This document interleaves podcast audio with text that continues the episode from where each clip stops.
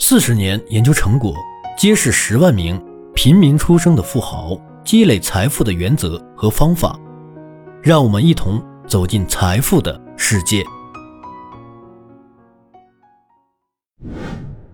高收入生产者，高收入富裕群体指那些收入高但净资产低的群体，通常包括大型组织的行政领导、投资经理。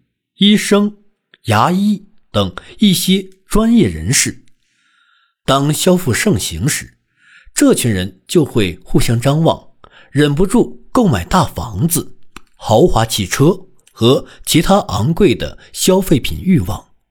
如果拥有高收入的人想要积累财富，他必须在消费领域保持极强的克制力，为了下一代能够在经济上自给自足。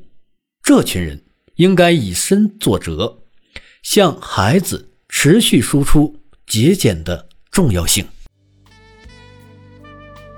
本节的内容到这里就结束了，感谢你的收听。如果喜欢，记得订阅和转发哟。我是小东北，让我们在下一节再见。